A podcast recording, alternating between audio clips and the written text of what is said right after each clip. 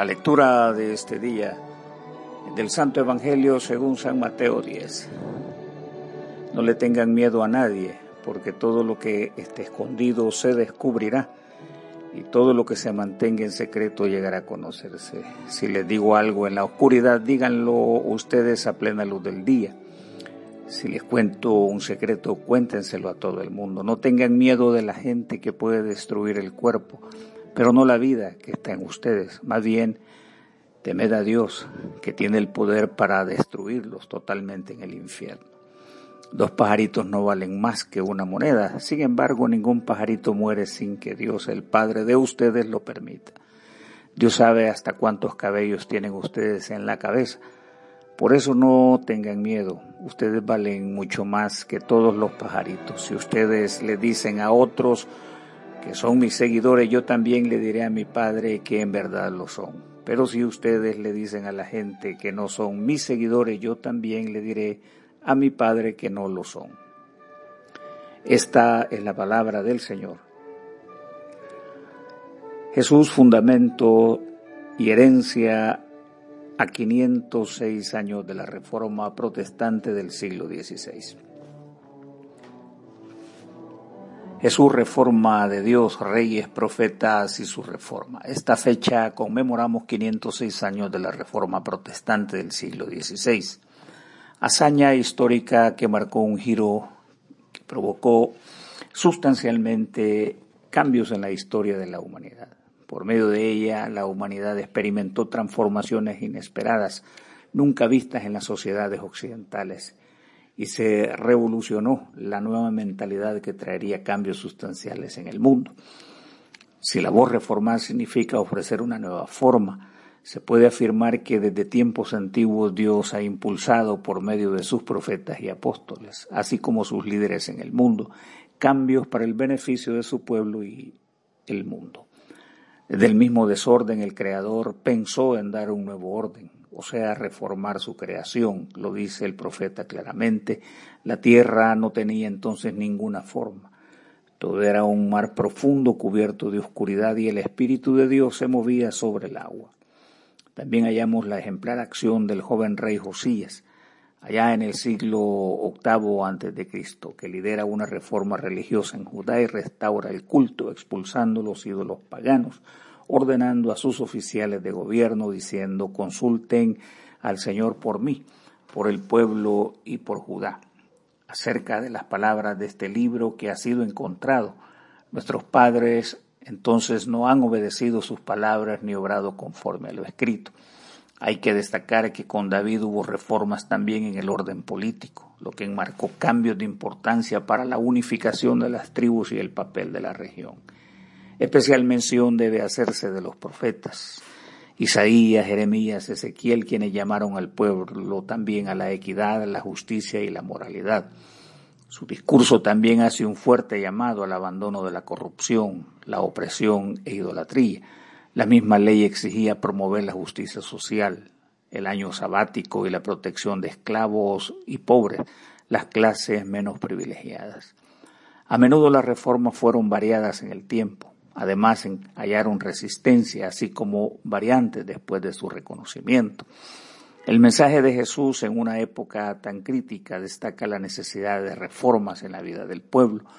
Judíos más conscientes de su papel en el día de hoy aceptan que Él fue uno de los suyos y con claridad afirman que no predicó nada novedoso, sino la misma palabra, la ley, con la diferencia que apareció con un método distinto, sencillo, claro, ilustrador. Recientemente escuché a uno decir que el rechazo hacia él se debió a que la calidad de su mensaje fue muy avanzada para la época y que por eso fue malentendido y juzgado con severidad, mientras que en su mayoría y por la sentencia rabínica en el tiempo siguen creyéndolo un mago e impostor, lo que no evita que su proclamación fue reformadora, novedosa, su práctica evidente, sin protocolos, ritos o galvanizada con misticismo alguno. Su evangelio comunicó al hombre con su creador y la mediación religiosa se subordina al hombre bajo la luz de la escritura. Resulta afirmativo un replanteamiento de la ley en sus novedosas y prácticas bienaventuranzas, las cuales responden a una verdadera forma de comprender los mandamientos mismos y ponerlos por obra. Su declaración es aún más destacable. No crean ustedes que he venido a suprimir la ley o los profetas. No he venido a ponerle fin, sino a darle su pleno valor. Jesús, la libertad del Hijo del Hombre y el temor derrotado. Entender la reforma, hermanos, implica conocer la fuerza del poder de los hombres. El discurso del maestro comienza con la sentencia diciendo no temer a nadie. Temer significa a la vez no tener conocimiento de los nervios en que los poderes son sustentados. Este Evangelio que predica es sencillo, claro, comprensible para todos. Los misticismos no son propios de este mensaje. Sin embargo, los poderes humanos encierran secretos que se van conociendo y una vez acontece esto, significa su misma desintegración. Para entonces el poder del imperio fue imponente, funcionó por la fuerza y su sistema de leyes, la imposición sobre los débiles. A la caída de este en el año 476 después de Cristo, se puede afirmar que duró eh, un aproximado de 500 años y ahora toda la influencia ejercida por el imperio fue rectorada por la Iglesia a la disolución de este poder político en el mundo. La ausencia del poder cedió a la Iglesia una influencia sustituyente y se volvió la gobernadora del mundo de entonces.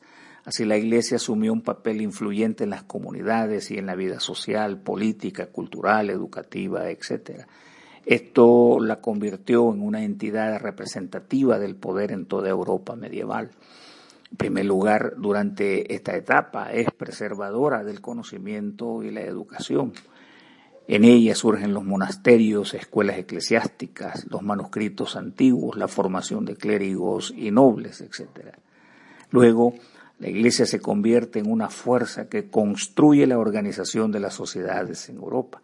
Esto permite jerarquía, orden, autoridad, que resulta un sustituto de la ausencia del poder imperial. También hay que reconocer su enfoque de atención a los pobres y necesitados por medio de la caridad y le otorga esto mismo un poder en medio de los pueblos. Políticamente, la Iglesia fue dispensadora de la legitimación del poder. Líderes, monarcas, emperadores buscaban la aprobación de la Iglesia, así como su bendición. Luego el desarrollo del derecho canónico fue un instrumento influyente en la legislación y la justicia de los pueblos. Otros asuntos de importancia fueron la moral, la ética, etc. También por su poder la institución se vio en la necesidad de mantener fuerza militar, así como reprimir las rebeliones y desobediencia, teniendo que hacer uso de la fuerza para ello. De este modo, mediante el conocimiento, la fuerza de la razón, desde los centros de enseñanza, la filosofía, la fe, la necesidad política, la cultura, las artes, etc. Los padres reformadores emergen e impulsaron enormes esfuerzos tratando de cambiar los excesos que eran evidentes y en detrimento de los más desfavorecidos. El poder en cualquier sentido requería de la intervención de una reforma para mejorar las condiciones críticas de la vida de entonces. El Evangelio insta, abanderados por la verdad de la palabra, a no temer a los que matan el cuerpo y más bien obedecer la palabra. Con la consigna libertaria de la palabra desatan las ligaduras que apresan al mundo y dejan paso a la oportunidad que la verdad florezca para beneficio del hombre. El mundo se ve en aflicción mientras los reformadores liberan duras batallas para que prevalezca la verdad, derribar los terrores del miedo. El doctor Martín Lutero afirmó diciendo, eh, afirmamos por la palabra de Dios, la cual enseña una libertad plena, que aquellos que conocen a Cristo nunca podrán quedar esclavos de determinada autoridad humana. Esta libertad significa al menos dos cosas. Primero, aferrarse a la autoridad de la palabra de Dios como fuente indiscutible de poder. Y en segundo lugar, deshacerse del instrumento esclavizante del temor, este verdugo que ha ocasionado bastante daño como un arma de sometimiento, tortura, esclavismo y muerte. El Evangelio nos dice, conoceréis la verdad y la verdad os hará libre. También afirma, si el Hijo del Hombre les perdona de sus pecados, serán verdaderamente libres. La reforma nos hereda el legado de la libertad indiscutible, tanto de conciencia, de pensamiento, de expresión y de legítimamente liberarnos del temor perverso de los explotadores de la humanidad. Jesús, herencia de su libertad expresados en la reforma. Es difícil en unas cuantas líneas destacar la inmensa riqueza de la reforma protestante del siglo XVI, que fue heredada como un patrimonio de la humanidad y de la Iglesia. Si bien los efectos siguen siendo sensibles, el punto de partida, el origen de todo movimiento para bien del hombre, sigue siendo Dios, uno de los padres indiscutibles de la reforma Juan Calvino afirma que en todo Dios tiene control supremo y absoluto sobre todas las cosas. Y aquí se incluyen los conceptos de predestinación, la providencia, la redención, etc. Él mismo afirma que su voluntad y propósitos en la historia son inmutables, así que Dios gobierna cada aspecto de la vida, de la fe y el mundo y la humanidad deben estar sometidos a sus designios. Esta herencia demostrada por la Escritura se dio en llamar la soberanía absoluta de Dios. Otro asunto en la herencia que es señalada por el doctor Lutero, se acentúa el baluarte de la justificación por la fe. Por ello Dios interviene en la conciencia del hombre, asegurando su compromiso redentor a través de la fuerza de su espíritu y llevando las obras a un plano más bien de consecuencias derivadas de la fe. Este mismo poder otorga la fuerza de la paz, cual argumento primario, que somos objeto de su gracia y con ello otorga la fuerza de la paz.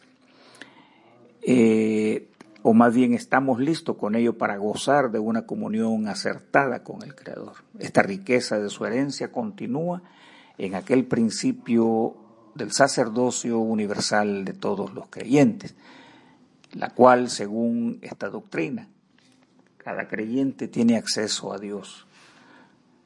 Ellos pueden servir como sacerdotes y esto ocurre porque todos tenemos acceso a Dios. Se dice que cada creyente es responsable de someterse al estudio de la Escritura y su relación con el mismo Dios. Luego, todos tenemos igualdad en valor y dignidad, sin importar condición social.